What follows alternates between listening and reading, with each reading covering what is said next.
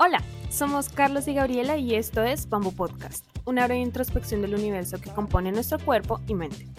Nos gusta hablar de la travesía humana en entrevistas valiosas con profesionales de diversas áreas, o a través de monólogos introspectivos, o conectando ideas filosóficas en medio de una conversación casual.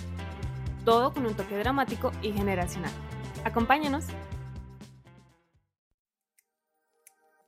Yo creo que el que consigamos generar un hábito, por pequeño que sea, insisto, pues si yo genero el hábito de todas las semanas ahorrar 50 céntimos, eh, estos hábitos nuevos van a influir muy mucho. De hecho, hay un dato que es eh, prácticamente espeluznante, pero más de la mitad de las cosas que hacemos en nuestro día son hábitos que repetimos y que nuestro cerebro lo hace automáticamente. Entonces, el que yo consiga meter automático algo me despreocupo de otra cosa. O sea, ya no es un propósito, ya no es algo que me plantee, ya no tengo ni siquiera que tener motivación. Yo me lavo los dientes y no me los lavo con motivación, ni siquiera con entusiasmo, ni pensando en los beneficios que voy a tener en mis dientes o en las caries que voy a quitar. No, me los lavo, forma parte ya de mi rutina. Entonces, os aseguro que si hacéis el experimento, más de la mitad de las cosas que hagáis en vuestro día son hábitos puros y duros. Nuestro piloto automático se pone a funcionar Hola, somos Carlos y Gabriela y bienvenidos al episodio número 3 de esta segunda temporada de Bamboo Podcast. Después de toda la emoción de Año Nuevo, ya empezó esa época en la que nos replanteamos la lista completa de propósitos que creamos al iniciar el 2022. Es por esto que hablaremos un poco acerca de los hábitos y su importancia para cumplir nuestros objetivos. Pueden encontrar los episodios de la primera y segunda temporada en Spotify, Deezer, Google Podcast y en las principales plataformas de podcast. Si nos escuchan desde Apple Podcast y les gustan nuestros contenidos o si simplemente quisieran dejar una breve reseña o comentario, lo apreciaremos muchísimo, ya que esto nos ayuda a crecer y a reflexionar sobre los temas que a ustedes les interesan. Hola a todos, ¿cómo están? Ya llegamos a febrero y la verdad no sé en qué momento se pasó tan rápido el tiempo y justo con Gabriela estábamos hablando de eso e hicimos una revisión sobre nuestros propósitos de año nuevo y a partir de esto decidimos hacer un episodio sobre este tema. Es por esto que contactamos a Cristina Pérez para que nos ilustre al respecto. Ella es psicóloga de la Universidad Pontificia de Salamanca y cuenta desde hace más de 10 años con amplia experiencia en trastornos del estado de ánimo, pareja y sexualidad. Ella es especialista en terapia breve y medicina psicosomática y además comparte en su cuenta de Instagram contenido increíble y valioso sobre temas de psicología que nos pueden brindar herramientas para tener una vida consciente y equilibrada. Bienvenida Cristina y muchas gracias por estar con nosotros. Muchas gracias equipo por contar conmigo. Y bueno, hola Cristina, de nuevo bienvenida. Y la primera pregunta que nos gustaría hacerte es, ¿por qué nos cuesta cumplir los propósitos de Año Nuevo y mantener esa motivación para lograrlos? Bueno, yo principalmente creo que diría que los buenos propósitos están cargados de buenas intenciones, pero las buenas intenciones no son suficientes para conseguir los propósitos. creo que ese es el principal fallo que, tenemos. Y, como ello, creo que, que, nos fallan muchísimas cosas, pero para mí hay tres reglas un poco básicas para que estos propósitos fallen. Una, que son objetivos poco realistas. Eh, pues si los escalones son muy altos, son muy difíciles de seguir. Cuanto más pequeñitos sean los escalones, más fácilmente llegamos a ellos. El segundo, que no sean cosas nuestras, que sean objetivos que estén de moda. Pues es que tengo que hacer más deporte, tengo que comer más sano, pero para mí no es algo significativo. Y por otro lado, algo que arrastramos mucho, que es el miedo al fracaso, a salir de nuestra zona de confort, etc. Cuando queremos adoptar un, nuevo objetivo, cumplir los propósitos, en este caso de, Año Nuevo, solemos enfocarnos en, objetivos mucho más, más amplios, por ejemplo, en ahorrar dinero eh, de forma muy general. O sea, simplemente decimos, bueno, mi propósito de Año Nuevo es, es ahorrar dinero, pero no, no, no lo definimos. Y, y, de por sí estos objetivos no suenan tan motivadores o las metas suenan muy inalcanzables. ¿Cuál consideras que es el enfoque correcto para adoptar un hábito o cumplir un propósito? Pues en realidad creo que como ese para mí es uno de los principales que más nos hace fallar en los propósitos, entonces creo que lo principal es que sean objetivos alcanzables y que sean significativos para nosotros. Si yo me propongo este año ahorrar dinero, ahorrar dinero es algo tan inalcanzable, tan grande y que no es fácilmente medible, que el problema creo que reside ahí. Entonces si yo digo, pues mira, todas las semanas voy a meter en una hucha 50 céntimos eh, a priori decimos, está en nuestra cabeza que nos boicotea, porque decimos, ya, pero 50 céntimos no es ahorrar. Bueno, si tú ahorras 50 céntimos todas las semanas, al final del año verás lo que has conseguido de este propósito que te proponías. Pero tienen que ser metas mucho más alcanzables, medibles y que nos permitan tener ganas de seguir. Y como lo mencionabas, ese de, bueno, 50 céntimos no es un ahorro o con eso no voy a lograr nada uno de los mayores obstáculos para desarrollar un hábito o crear un hábito son esos patrones de pensamiento. No sé si se pueden definir como negativos o invasivos, la verdad no sé cuál sería el calificativo, pero solemos tener como ese tipo de barreras mentales. Eh, por ejemplo, cuando decimos quiero hacer ejercicio, pero no, no tengo tiempo, no me puedo acomodar para salir cinco minutos, o no tengo energía, o, o luego no, lo hago más tarde, o mañana. ¿Cómo podemos dejar de, tener esos patrones o cómo los podemos cambiar o modificarlos para que se vuelvan algo positivo? Bien, como tú has dicho, creo que son patrones, incluso pensamientos intrusivos que llamamos, que los tenemos como muy grabados y mm, creo que una gran parte de esto es que confiamos mucho en la motivación y poco en la organización. Es decir, pensamos que nos tiene que venir eh, una inspiración divina, que tiene que venirnos, que nos tiene que surgir, pues para ponerme a hacer deportes que tengo que encontrarme súper motivada. Pues no, va a haber días en los que estés súper motivado y va a haber días en los que no estés nada motivado. Entonces, lo principal que necesitamos es tener una organización, es decir, darle un espacio. Si es algo para mí significativo a conseguir, o sea, si yo creo que va a ser importante para nosotros hacer deporte, pues tengo que verlo primero, ¿para qué es importante? O sea, pues mira, porque voy a seguir, voy a conseguir cuando suba la cuesta de mi casa no fatigarme. O me apetece subir las escaleras que vivo en un quinto y no quiero utilizar el ascensor y quiero llegar bien, no quiero llegar que me tenga que parar a mitad de las escaleras. Si yo veo para qué es significativo, para mí, ¿por qué? ¿Por qué lo estoy persiguiendo? Eso lo que me hace es plantearme esos objetivos y tener organización. Es decir, una cosa principal es tener organización, dar un espacio para ello. Si quiero empezar a leer, tendré que encontrar un momento en mi día que me permita leer. Pues decir, pues mira, todos los días de 8 a 8 y media voy a leer. Pero me reservo un hueco para ello. Y además que, que siento que a veces tendemos a, subvalorar lo, el, el, efecto que pueden tener las pequeñas acciones, ¿no? O sea, que por ejemplo, ok, quiero el ejemplo de bajar de peso, entonces quiero bajar de peso 5 kilos y entonces la gente el primer día va al gimnasio y quiere bajar esos 5 kilos en una hora, dos horas que vaya al gimnasio y pues eso no funciona así. O sea, como tú bien mencionas es, ok, vamos a, a definir una tarea grande, yo, yo, me lo imagino así como, como una tarea muy grande, y la voy a definir en pequeños pasos y ese pequeño paso se hace empezando con 10 minutos, por ejemplo. Entonces voy a sacar el tiempo, no es, no es el gran tiempo para cumplir la tarea ya, pero es un pequeño tiempo y el efecto compuesto que eso va realizando pues efectivamente nos lleva a cumplir las, las, las metas. Porque a veces la idea de la meta así como un todo, creo que es lo que, lo que no nos permite lograr las cosas. Y además que la motivación, no sé, yo siento que es como un músculo que se desgasta. O sea, la motivación dura, no sé, 15 minutos o una hora por mucho y ya, o sea, ya de resto está tarde pues de mantener la perseverancia de alguna forma, pero es a través de esos mini hábitos, o sea, de ir construyendo poco a poco. Y, y bueno, más, o menos por, por ese lado, una pregunta un poco más, más personal. Eh, tú siendo psicóloga, ¿eres consciente de, todo lo que es necesario a la, a la, hora de plantearse objetivos o volverlo realidad, justo lo que, lo que acabamos de hablar? ¿Te ha pasado alguna vez que a pesar de tener todos estos conocimientos en tu cabeza, te cuesta ponerlos en práctica a diario o en general? Claro que sí, además, independientemente de ser psicólogas, antes somos personas, o sea que igualmente nos boicoteamos, caemos, nos tropezamos y nos hacemos eh, también a veces daño a nosotros mismos. Eh, yo hace, hace unos años colaboré con, con, una influencer, con Patri Jordan, en un programa eh, de, educación deportiva, precisamente, con lo que estabas hablando antes del ejercicio, y precisamente hice la parte de psicología de, motivación en el deporte. Y una de las cosas que veníamos a decir era que es lógico que haya días en los que por lo que sea no ejercicio, o sea, y hablo de mí, por ejemplo, pues si yo hay un día que por lo que sea fallo en ese propósito, no pasa nada, no me voy a exigir, no me voy a regañar, no me voy a gruñir, porque eso lo que va a hacer es que al final este propósito sea una tarea, sea una exigencia y con ello cada vez me va a apetecer menos llevar a cabo ese propósito que en un principio era por una mejora, pero que ahora se está convirtiendo en un dolor de cabeza. Y algo también que me parece importante que mencionaste es saber por qué uno se plantea una meta. Por ejemplo, en el caso de quiero bajar de peso o quiero simplemente ir al gimnasio, porque hay muchas veces personas que dicen, bueno, este año quiero ir más al gimnasio o quiero hacer ejercicio, pero eso realmente no es la meta, es el camino a la meta que puede ser quiero ser más saludable o quiero verme mejor o quiero, no sé, usar estos pantalones, no sé, pero la gente confunde la meta con el, los métodos que los llevan a la meta y creo que eso también hay que tenerlo en cuenta a la hora de plantarse objetivos. Y ya para continuar, Eh, ¿Por qué es tan difícil dejar hábitos nocivos o que sabemos que son perjudiciales para nosotros? Y esto puede ir desde la mala alimentación, no tener actividad física, como ya lo hemos mencionado, o, tener relaciones también que, que, no nos permiten avanzar.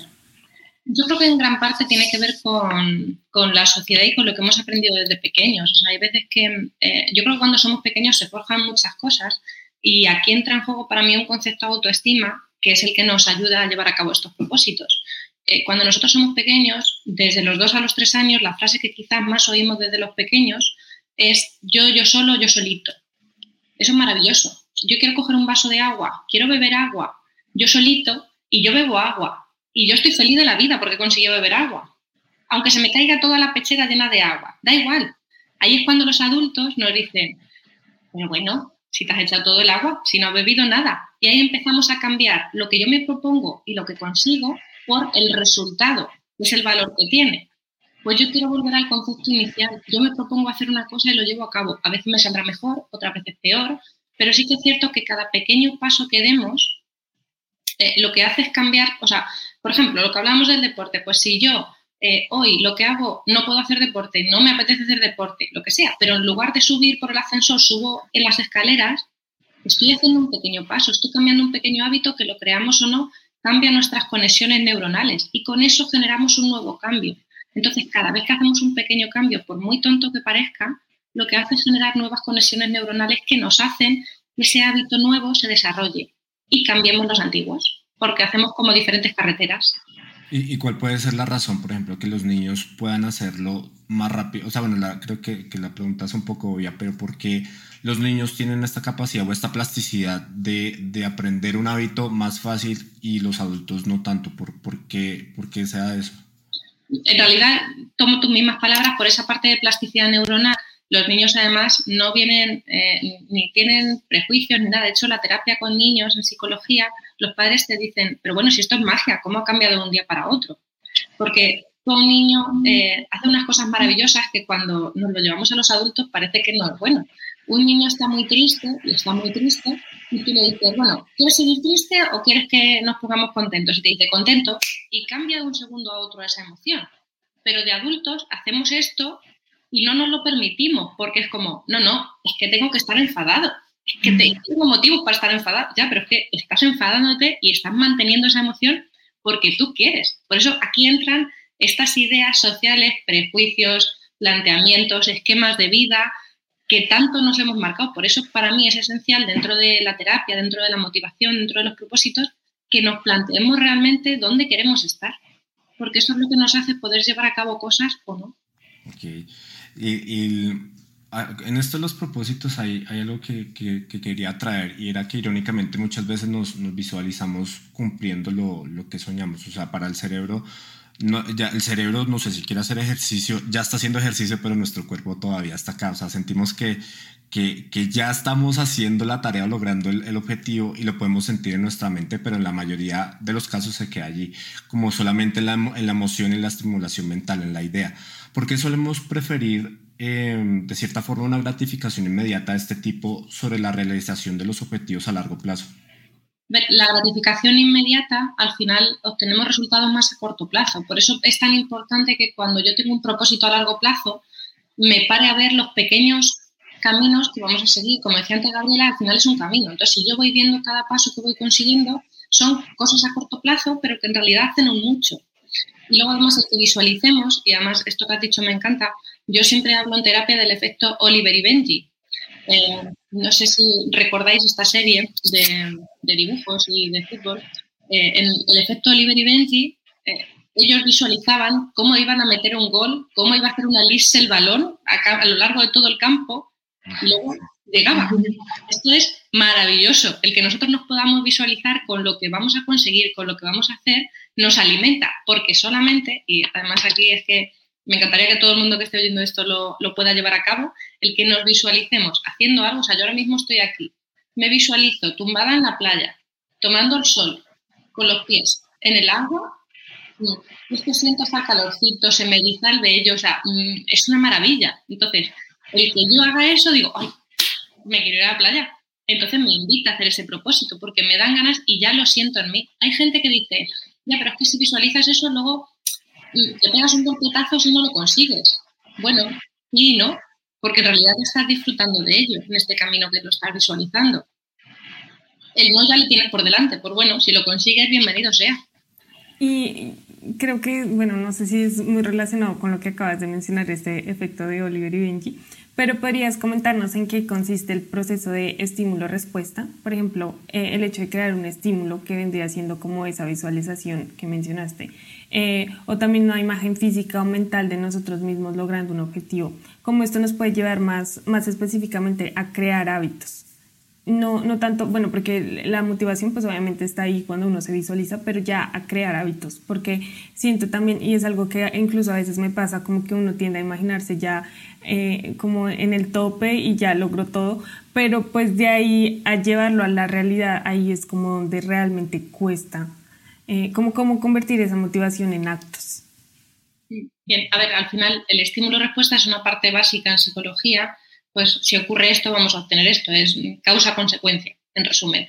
Entonces, em, yo creo que es que consigamos generar un hábito, por pequeño que sea, insisto, pues si yo genero el hábito de todas las semanas ahorrar 50 céntimos, eh, estos hábitos nuevos van a influir muy mucho. De hecho, hay un dato que es eh, prácticamente espeluznante, pero más de la mitad de las cosas que hacemos en nuestro día son hábitos que repetimos y que nuestro cerebro lo hace automáticamente. Entonces, el que yo consiga meter automático algo, me despreocupo de otra cosa. O sea, ya no es un propósito, ya no es algo que me plantee, ya no tengo ni siquiera que tener motivación. Yo me lavo los dientes y no me los lavo con motivación, ni siquiera con entusiasmo, ni pensando en los beneficios que voy a tener en mis dientes o en las caries que voy a quitar. No, me los lavo, forma parte ya de mi rutina. Entonces, os aseguro que si hacéis el experimento, más de la mitad de las cosas que hagáis en vuestro día son hábitos puros y duros. Nuestro piloto automático se pone a funcionar.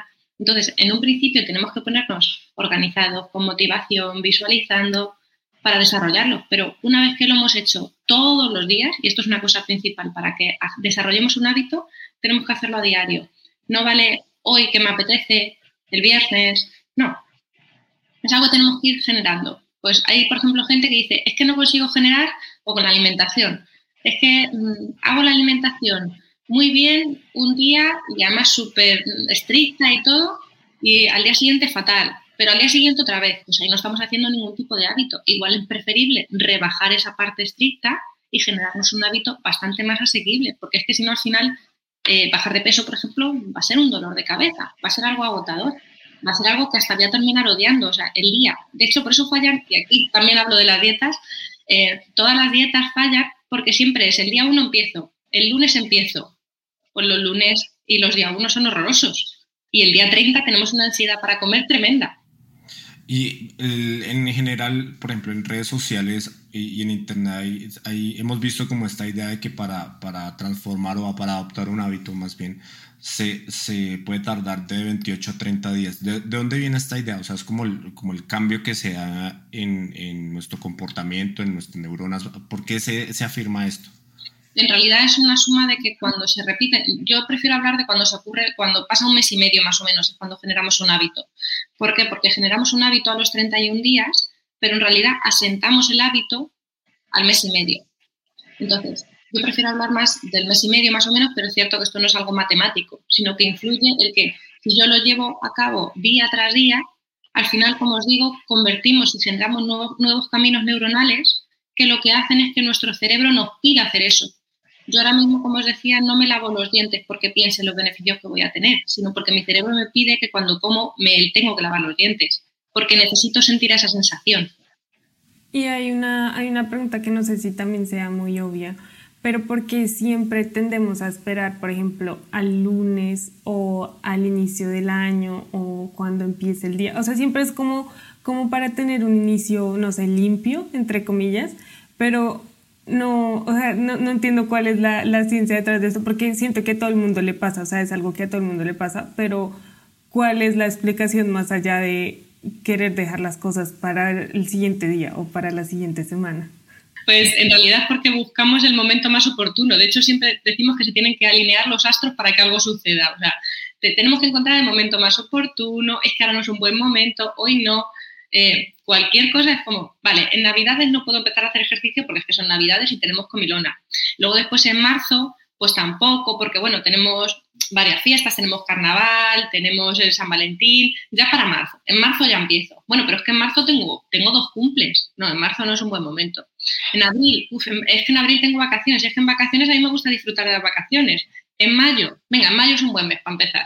O sea, nunca encontramos un buen momento. Y en realidad cuando nos queremos proponer un cambio, lo mejor, lo único que nos va a funcionar no es planear una estrategia, que sí que hay que planear una estrategia, obviamente, sino empezar desde hoy. Yo hoy me planteo llevar una vida más sana, pues a lo mejor en lugar de tomarme em, un bollo de postre o una galleta que me pongan en el café, me tomo el café sin galleta. Ya estoy haciendo algo que me genera eso. Y tengo que valorar. De hecho, la atribución de logros es clave para conseguir propósitos. ¿Qué significa la atribución de logros? Que yo sea capaz de ver las cosas que estoy haciendo para conseguir este propósito.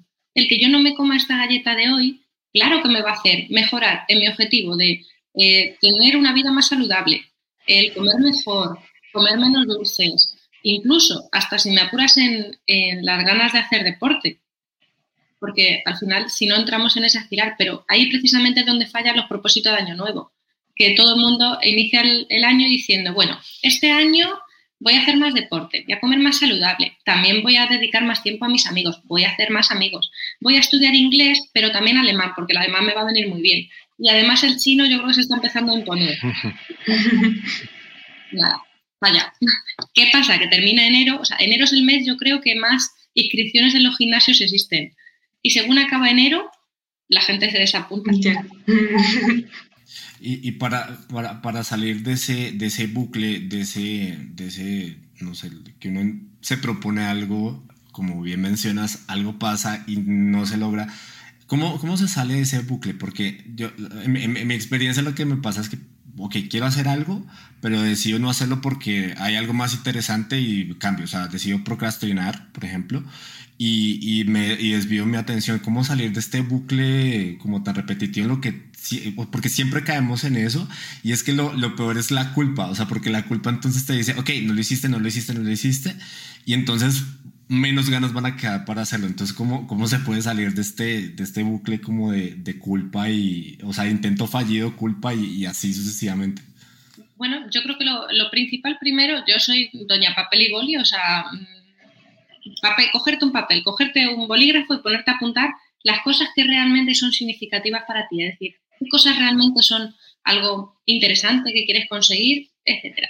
A partir de ahí, valorar el nivel de dificultad que tiene el conseguirlo y ver pequeños pasos que podemos conseguir. Pues si quiero llevar una vida más saludable, por ejemplo, pequeños pasos que yo puedo llevar a cabo. Pues puedo, por ejemplo, quitarme, eh, en lugar de desayunar con galleta, voy a poner fruta. O Puedo, por ejemplo, subir las escaleras cuando vaya a trabajar en lugar de subir en el ascensor. O puedo aparcar el coche un poquito más lejos y no tratar de buscar aparcar en la puerta de los centros comerciales o donde voy.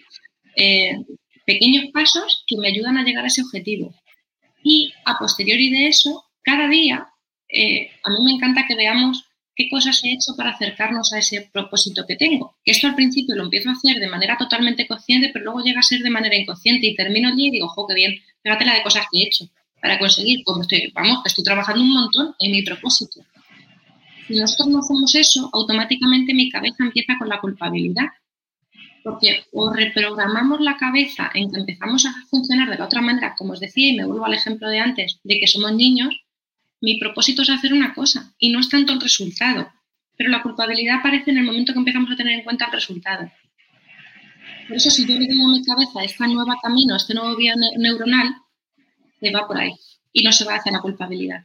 Además que creo que el efecto de, de, escribir, o sea, de que sea físico y de ponerlo en papel es, es muy poderoso, ¿no? Porque entonces si uno ve, como tú dices, ok, entonces hoy logré esto, hoy hice lo otro, y vas viendo como el resultado de línea tras línea, tras línea día tras día tras día, entonces pues ahí realmente es cuando se pueden empezar a ver resultados.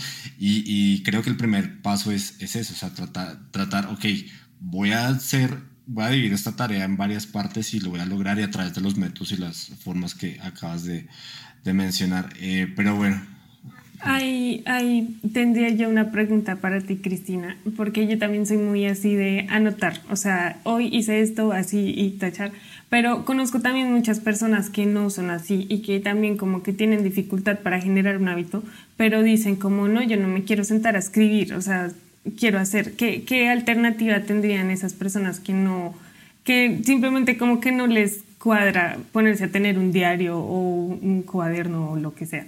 no pasa nada, porque cuando vaya a acabar el día, que se plantee, se pueden, hay mil, mil maneras, pero siempre hay que darle valor a eso que estamos haciendo. O sea, si no le damos un hueco, un valor, aunque sea un minuto en el día, que fijaros, en el día hay 1440 minutos, que saquemos uno para esto, creo que vamos bien. Nos siguen sobrando un montón de cosas por muy ocupados que estemos. Que muchas veces el razonamiento de esto que me estás comentando, Gabriela, es, es que no tengo tiempo.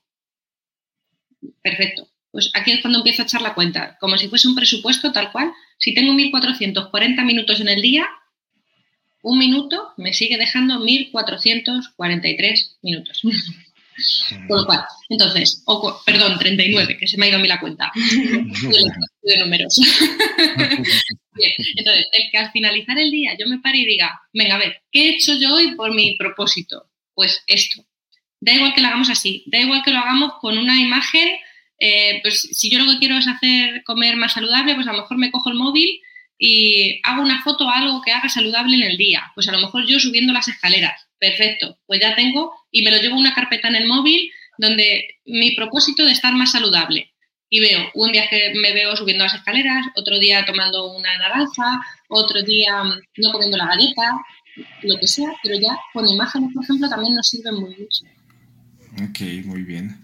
Y bueno, llegamos a la parte final del episodio eh, y me gustaría ir cerrando con una pregunta que siempre le hacemos a nuestros invitados, la cual es, ¿qué impacto quisieras dejar en tu entorno con lo que haces a diario? Bueno, mi impacto de hecho va muy de la mano con, con el perfil que tengo en Instagram de Cristina, mi psicóloga. El impacto que a mí me gustaría que, que quedase es que, tal y como reza un poco mi perfil, nosotros somos la, persona y la pareja más importante que vamos a tener en toda nuestra vida y es a la persona a la que menos cuidamos. Siempre cuidamos más de otra serie de relaciones o de personas a nuestro alrededor.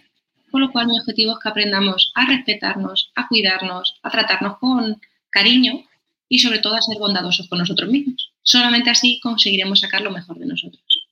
Y bueno, Cristina, como ya lo mencionaste, nuestros oyentes te pueden encontrar en tu Instagram y ahí supongo que te pueden contactar y bueno, obviamente también ver el, el contenido que compartes, pero esa es tu principal red de contacto, ¿verdad?